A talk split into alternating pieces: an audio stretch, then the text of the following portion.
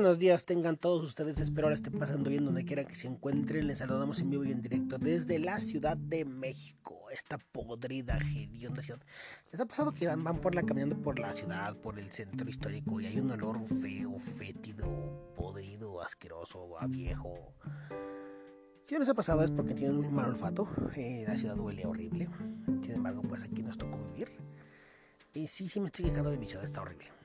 Eh, sin embargo, esta vez vamos a hablar un poco de la línea 12.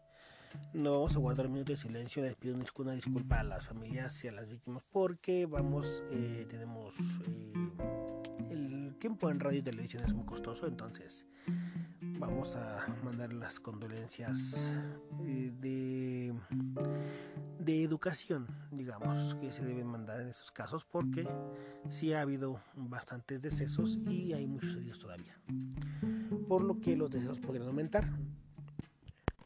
Y quiero platicarles al respecto de lo que es la línea 12, la opinión de un ciudadano común y corriente que no tiene ninguna, mm, ninguna capacidad de decisión, ninguna injerencia, ningún interés, ningún beneficio en la línea 12. Primera, no lo utilizo. Segunda, jamás trabajé en ella, jamás trabajé en ella.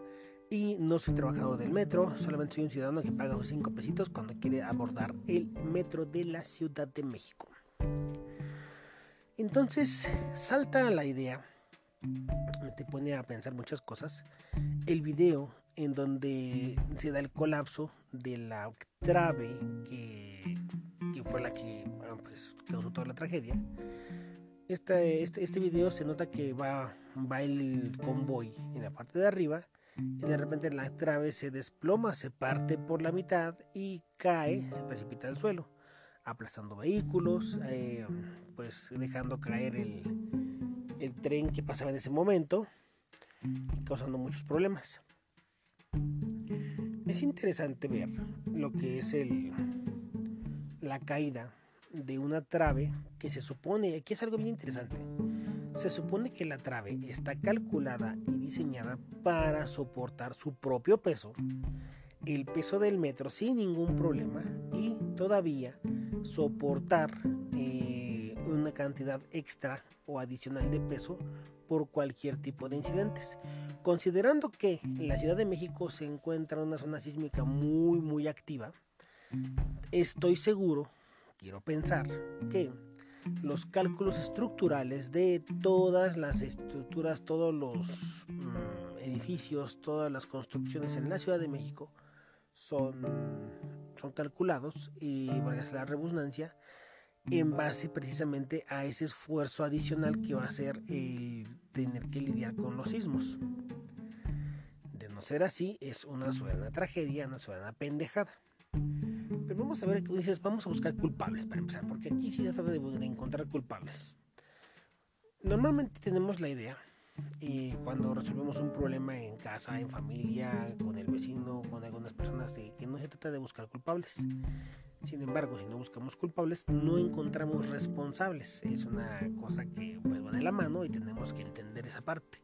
Si se trata de buscar culpables, si se trata de encontrar responsables, y en este caso, pues hay, hay responsables desde la primera línea, desde la primerita que son la gente que estuvo trabajando en esas ballenas, en esas estructuras prefabricadas, porque eso es lo que son.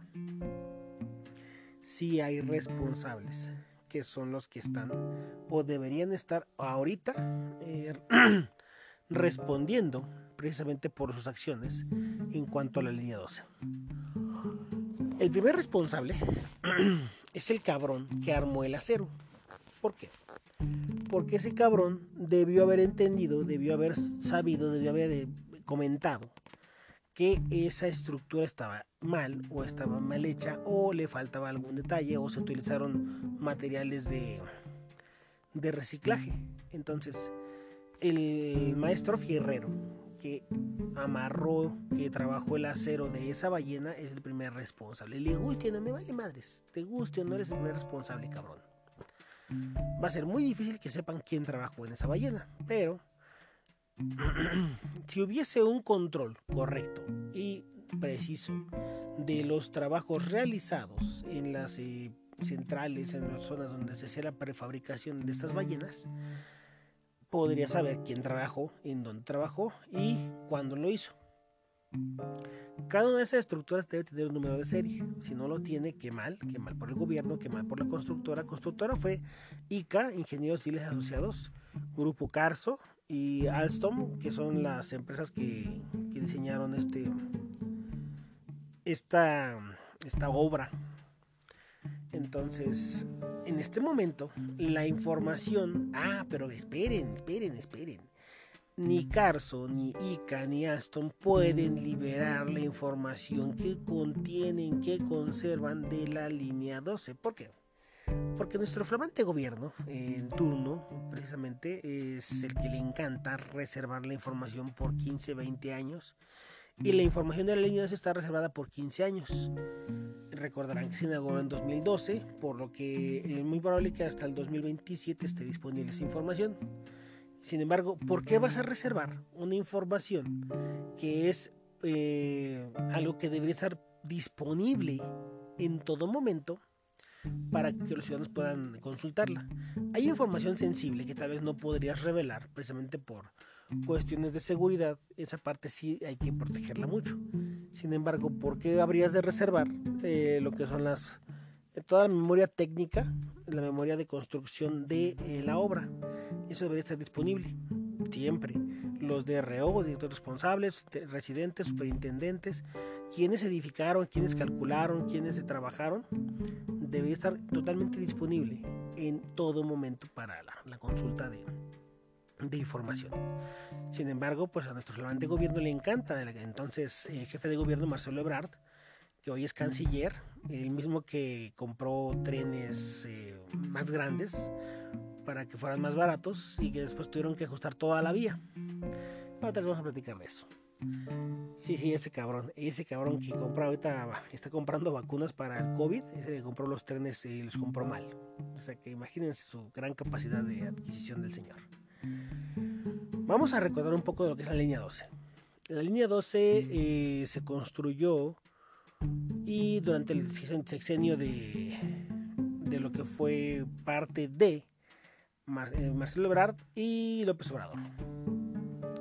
Como ellos mismos son los que hicieron parte de esa edificación y la acabó inaugurando Marcelo Ebrard en octubre de 2012, pues ni modo que digan que, que no fueron ellos o que pues estuvo mal o que, o que algo pasó, ¿no? La realidad es de que ellos fueron los que hicieron esa línea, los que la estuvieron vigilando, revisando, supervisando por lo tanto, es el gobierno en turno responsable de esa, de edificación. Hoy pues todos son allegados del gobierno actual en el gobierno federal y por lo tanto podemos deducir que no va a pasar absolutamente nada. Hay una oportunidad muy clara, muy sencilla para Claudia Sheinbaum que está en la carrera presidencial contra Marcelo Ebrard, porque ella al colocar una empresa independiente y fincar responsabilidades contra el gran canciller podría quitar parte de las aspiraciones y demostrar sí, obviamente que tiene tiene integridad y capacidad. En cambio, pues veremos qué tanto resulta que la señora Sheinbaum en realidad esté sometida al designio de el presidente del Obrador o que en realidad sí sea, sea, la Ciudad de México un organismo, un, un gobierno autónomo con capacidad de decisión. En ese aspecto, pues, eso se verá ya al resultado de los peritajes. ¿Qué pasa en la línea 12? Lo primero que sucede eh, con la ballena que se cae, eh, retomando el, tema, es que pues está mal construida y puede ser cosa del acero o puede ser cosa del concreto. Ojo, es importante entender que el acero y el concreto trabajan en conjunto y hay un cálculo específico para el concreto. Sin embargo, hay una cosa que han estado haciendo mucho las concreteras últimamente. Eso tiene como unos 10 a 20 años máximo, no tiene más. Han creado cementos más económicos, y no más resistentes, más económicos. en años anteriores se construía, se utilizaba cemento Portland punzolánico, el cemento ponzolánico es como un cemento cerámico que tiene una mayor resistencia y una mayor dureza. Y las, las cementeras están trabajando cemento, cemento Portland compuesto. El Portland compuesto es un cemento, digamos que de revoltijo. Agarran un chingo de arcillas, generan una composición parecida al punzolánico y lo hornean y ya está tu cemento. Un resistor para piedras. Ahí está. Sin embargo, tanto la resistencia como las capacidades mecánicas y térmicas del cemento Portland compuesto son menores al cemento punzolánico. Ustedes van a analizar, véanlo, véanlo en sus en sus sacos de cemento y se van a dar cuenta que sí, efectivamente dice cemento, cemento, cemento este compuesto. En apariencia, las concreteras no subieron el precio del cemento tanto en los últimos años, sin embargo, pues sí lo han subido, les vale madres. Y lo siguen vendiendo cemento como si fuese cemento punzolánico, al precio del punzolánico, pero en realidad el cemento compuesto esto les da más utilidades, sin embargo las construcciones no tienen la calidad de lo que fuese el cemento, cemento punzolánico. Esta es la parte eh, secundaria, digamos, de lo que es el colapso de esta ballena. Porque una ballena se parte por la mitad. Y si ustedes ven, si ustedes notan, se ve como se desmorona completamente. Se ve como si se hubiese hecho polvo la, estructura, el concreto de la, de la ballena. Es muy probable que tanto la composición como el material fuese deficiente si en la mezcla, donde mezclan el concreto, ¿por qué? Porque estas ballenas las prefabricaron. Muchas de ellas, su, planta estaba en rumbo a Texcoco. Había una planta donde habían, este, trabajaban y discaban chingos de ballenas. Esta, esta obra se encarga ICAPRET. ICAPRET es una de las tantas filiales que hoy tiene ICA, una empresa patética, pero bueno, no vamos a tocar ICA, no, vayan a querer censurar. ICAPRED se dedica precisamente a hacer lo que son las ballenas y los concretos prefabricados. Y se hacen actualmente mucho ese tipo de, construcción y edificación. Una de ellas me tocó estar más, eh, más cercano cuando construyeron el G20 allá en Los Cabos. Me tocó observar bastante cómo hacen el prefabricado de las ballenas. Entonces, ICAPRED realiza estas ballenas, las fabrica en eh, partes, en distintas partes del país, porque obviamente no puedes eh, fabricar solo en un solo lugar. Pero estas ballenas que, eh, que, hoy colapsó, bueno, que colapsó hace como tres días, es, es fabricada aquí en la Ciudad de México en alguna de las instalaciones de ICAPRED. Agarran, tienen unos moldes, hacen unos moldes muy, muy, este, digamos, básicos. Es una lámina de, acero con la forma que requiere. Se mete el, acero ya armado con, con todo lo que requiere por parte de los maestros acereros. Son, los fierreros, no son acereros porque es, es, este, es fierro lo que ellos hacen. Los maestros fierreros arman todo el acero, se coloca dentro del molde y se hace el vaciado de concreto para poder hacer la, la prefabricación de los moldes, perdón, de las ballenas. En ese aspecto, las ballenas quedan terminadas y se trasladan, perdón, se trasladan desde la planta de prefabricación hasta el sitio donde está, está realizando la obra y donde se van a instalar.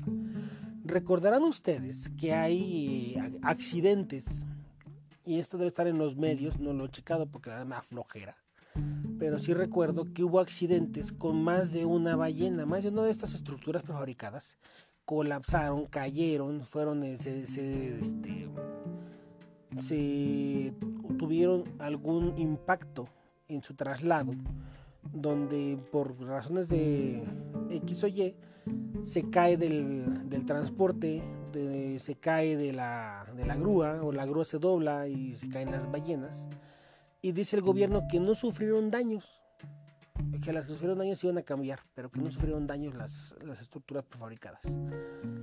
No sé si es el caso de esta ballena. Esto, esto es a lo que se refiere la memoria técnica. Si, por ejemplo, estas ballenas que esta, esta colapsó apenas tiene tiene algún registro donde la ballena efectivamente tuvo algún problema en el traslado, pues entonces podemos atribuir que ya desde entonces la ballena, la estructura estaba dañada, estaba resentida. Sin embargo, no existen registros en la Ciudad de México. Es una de las cosas que eh, el país como tal debería ser más eh, estricto, más correcto y hacer cumplir y cumplimentar la ley. Sin embargo, aquí es, ahí, hazlo, ahí queda, como quede. Ay, perdón, ya me dio sueño. Un dicho muy famoso entre la gente de obra es, ahí Sebastián lo arregla. O sea, si ahí se va, que alguien más lo arregle. Entonces, ese ahí Sebastián lo arregla. Acaba de costar la vida de más de 20 personas. Banco 24, una pronta resignación a los deudos de estas familias, perdón, de estas personas que fallecieron. Y pues realmente sí, sí hay responsables. ¿Se dan cuenta ustedes que esta falla viene desde las partes más bajas de la, de la construcción, de la edificación? ¿Por qué? Porque si el acero estaba mal trabajado, porque hay, maestros fierreros, que se dicen maestros fierreros, pero en realidad no saben ni siquiera cómo se trabaja, cómo se ajusta, cómo se amarra el acero. Y cuando se trata de un aprendiz, un aprendiz lo puedes poner a amarrar un castillito en una casa, eh, no sé, unas varillas en un muro, en un, quizás en, una losa, una trave, obviamente de casa. Sin embargo, si hablamos de acero estructural como lo que es el de las ballenas, no puedes eh, subestimar o pasar por alto que pues requieres gente o personal calificado. Pero ¿qué creen? ¿Qué creen? no existe. No existe una certificación como maestro fierrero o acerero de la construcción. no sé. Yo en lo personal considero, voy a buscarlo en la red conocer y ya les platico yo considero que no existe como tal. ¿Por qué? Porque es un oficio que no tiene una certificación. Ahora, hay otra cosa en la red conocer, ya después les platicaré en la red conocer. Es un asco la red conocer. No, tanto la organización, sino la fundamentación que da para los, las certificaciones y los estándares de competencia laboral. ¿Qué pasa? Que son tan deficientes que están, están estoy seguro que las, los estándares de competencia laboral están creados por personas que no han enfrentado el entorno de la, eh, de la competencia que se está buscando. Eh, hagamos un ejemplo. ¿Quién, ¿Quién haría un estándar de competencia laboral para los maestros fierreros? En este caso estamos en el tema de la, de la ballena para que la gente que se dedica precisamente al acero, al acero estructural en edificaciones, eh, tuviese los conocimientos correctos y necesarios para trabajar en ese ramo. Pues van a ser ingenieros civiles asociados para empezar, los CDICAS segurito van a estar ahí.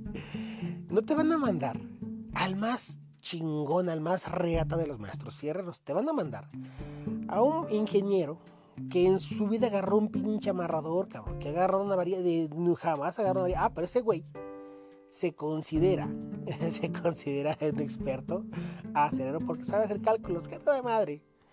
Pues ya vieron lo que pasa cuando nos bajamos en los cálculos de los ingenieros, porque si el maestro acerero hizo bien su trabajo, en base a diseño, si el, concretero hizo bien su trabajo, en base a los cálculos de proporción, y si las concreteras hicieron bien su trabajo y nos mandaron el, cemento con las características específicas y necesarias para la edificación de esta obra, solamente nos queda un pendejo, el calculista.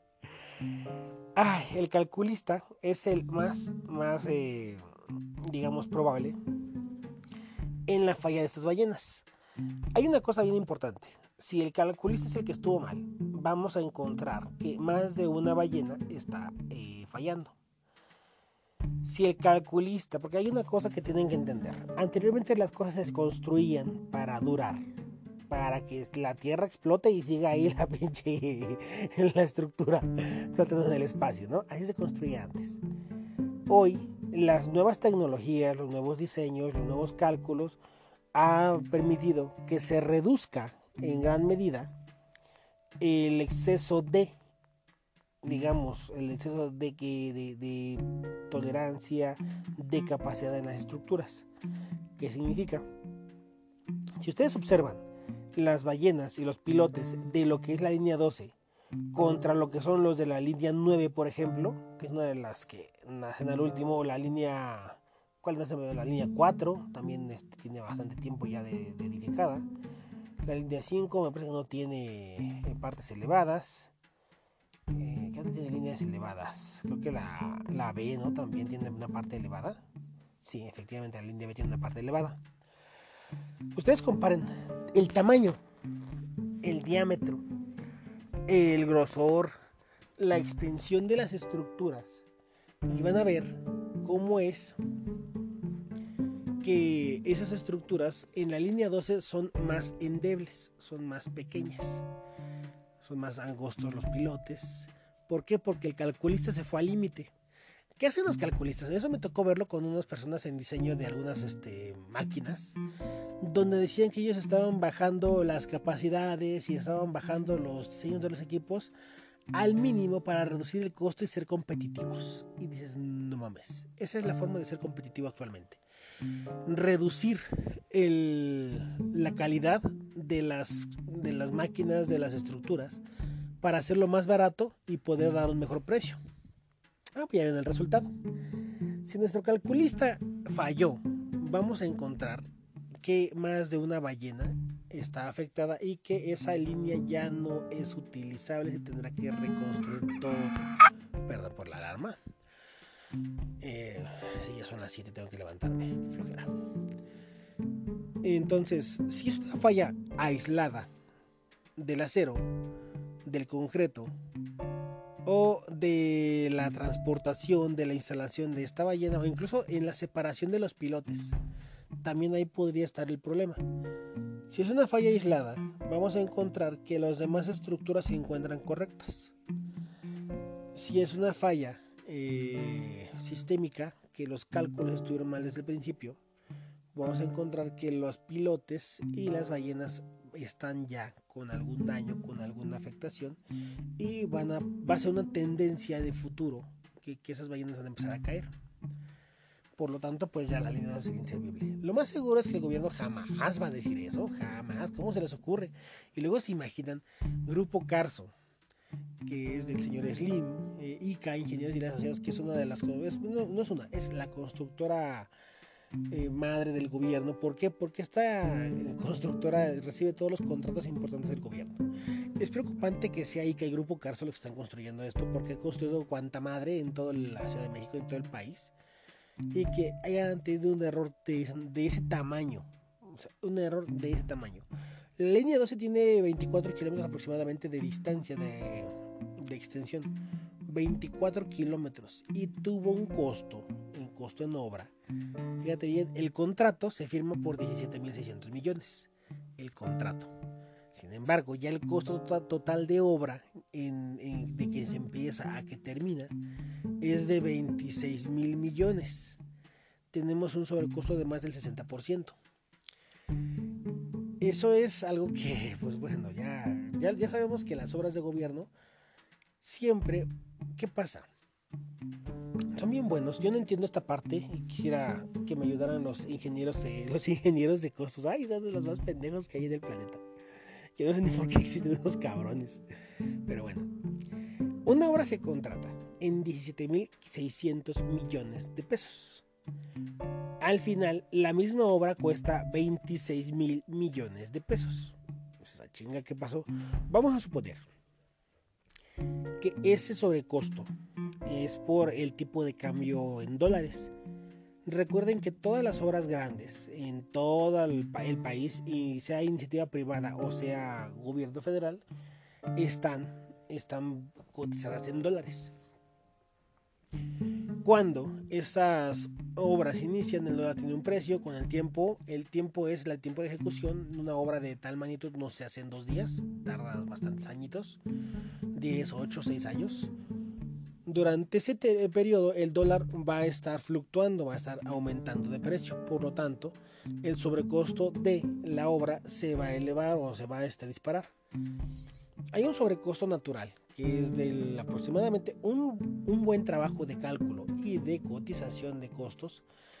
Dice que vas a tener un sobreprecio normal, eso es este, siempre va a aparecer a pasar eh, en cada obra y el sobrecosto tiene mucho que ver con eh, la relación de precio-tiempo. ¿Qué precio tuviste en tu obra y qué tiempo tienes de ejecución? Entonces ahí vamos a estar atendiendo que vamos a tener una, alza de entre el 2 y el 5% anual, que es la tasa de inflación. No más, no debes tener un sobrecosto más alto. Sin embargo, estamos hablando de que la, edificación se fue, este, si, si, fuese una edificación de 10 años con un sobrecosto anual de 6%, estamos dentro del rango, ya se está elevando, no estamos duplicando la inflación interanual de ese periodo, sin embargo sigues dentro del rango, sigues dentro de esos este, sobrecostos. Pero si hablamos de una, de una edificación de un sexenio, de hecho en 6 años por ejemplo, estarías diciendo que tuvo un sobrecosto del 10% anual y entonces sí ya es un problema. ¿Por qué? Porque los ingenieros de costos, los ingenieros calculistas de costos, fueron tan pendejos que calcularon mal. Lo peor, ¿qué hacen las, las constructoras para eh, completar la obra? Empiezan a reducir la calidad de los materiales para bajar el costo de las estructuras y de las obras. Eso es algo que todas hacen, ¿eh? Todas. Cuando te encuentras que esos ingenieros de costos, que son los que cotizan una, una obra, un trabajo, lo hacen a lo puro pendejo, te das cuenta de que requieres pagar correctamente la mano de obra y cotizar correctamente la mano de obra. ¿Por qué? Muchas de las obras de ICA, y esto siempre, siempre lo van a encontrar, en las obras de ICA no pagan. ¿Qué hace ICA? ICA contrata, contrata muchas personas, contrata empresas o subcontrata empresas y que ya no contrata personal. Hace mucho que dejó de hacerlo. Subcontrata empresas. Y las empresas tienen que tener dinero para pagar su personal. Cuando fue la edificación del G20, digo, me tocó trabajar ahí. ICA, Ingenieros Civiles Asociados, estaba al frente de, recibió la obra con la condicionante de que contratase personal local. Entonces, ICA contrata cientos de, bueno, no cientos, pero sí bastantes empresas locales para hacer la edificación del G20. La parte estructural no podía contratar a nadie más porque no había quien hiciera ese tipo de edificaciones allá en Cabo, por lo que se llevó todo su, todo su, toda su infraestructura de ICAPRED, la instalaron allá, en, a un lado de donde se edificaba el G20, rentaron un predio, instalaron ahí lo que es este y comenzaron a fabricar las ballenas. Pero la constante en el G20 es que no se le pagaba a la gente. Entran a trabajar. recuerden que el G20 se empieza a construir en 2011. Sí, en 2011. En marzo, no, marzo, no, perdón. En agosto, sí, por ahí de agosto. Julio, agosto de. del. del 2011. Para estar listo en las en el evento del G20 del 2012. Entonces, cuando pasa esto, recuerden que vamos saliendo de la crisis este, esta estúpida de, Felipe Calderón, del H1N1. Entonces, se va saliendo esa crisis y no hay trabajo en, en Cabo. Eh, me tocó ver gente que andaba juntando botes y, vendiendo agua para ver qué chingados sacaba dinero. Te encontrabas tantos quileros en la calle que ya no había una sola pinche lata de aluminio o de fierro en la calle tirada, no había nada, estaba limpio el municipio. Entonces llega Ica y empiezan a, a, construir el G20. La enorme cantidad de gente que se fue a tratar de elaborar todo el municipio se fue a trabajar ahí en el G20. Se trabajaba en tres turnos. Pero con el tiempo, eh, pues como siempre lo hace ICA, o, sus, subcontratados, no había lana y no pagaban, no pagaban, no pagaban. ¿Y qué pasó? Si tú hoy preguntas al personal, a la gente de Cabo, que cuánto tiempo trabajó en el G20, te van a decir que una semana, dos, un mes, y tan tan. Ya no se trabajó. ¿Por qué? porque no había dinero, no pagaban las empresas y como no pagaban, la gente iba, laboraba una semana, dos y no se les pagaba. Era mano de obra no, no barata, gratuita. Porque la gente fue y realizó un trabajo. Pero como la empresa no paga, la gente se va. Llegan otros, trabajan gratis y se van. Llegan otros, trabajan gratis y se van. Esa es la forma en que hoy trabaja ingenieros civiles asociados. Ellos no directamente, sino en las empresas subcontratadas. ¿Por qué?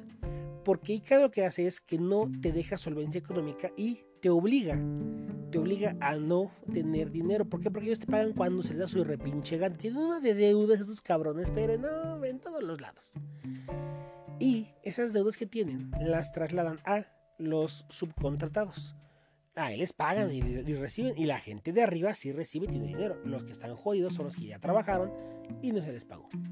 Y en las horas que quieras, ¿eh? vete ahorita al aeropuerto, vete ahorita a Santa Lucía, bueno, al aeropuerto de Santa Lucía, al Tren Maya, a la refinería y te vas a encontrar exactamente lo mismo, el mismo problema. Donde se encuentra ICA, vas a encontrar que no se le paga a la gente. Entonces, ¿qué viene a pasar? Cuando no le pagas al personal, la gente deja de trabajar con calidad y trabaja por trabajar o solamente se presenta y realiza cualquier cosa. Perdón. Un poco de hidratación. Entonces, ¿qué pasa? Que cada vez ya te encontraste con que al personal de obra, a la gente de obra, no se le pagaba y reduce su calidad. Ya te encontraste con que las concreteras reducen su calidad. Ya te encontraste con que los transportistas cometieron errores y reducen su calidad. Y por último, el calculista, para poder ajustar el precio y poder terminar la obra, baja la calidad.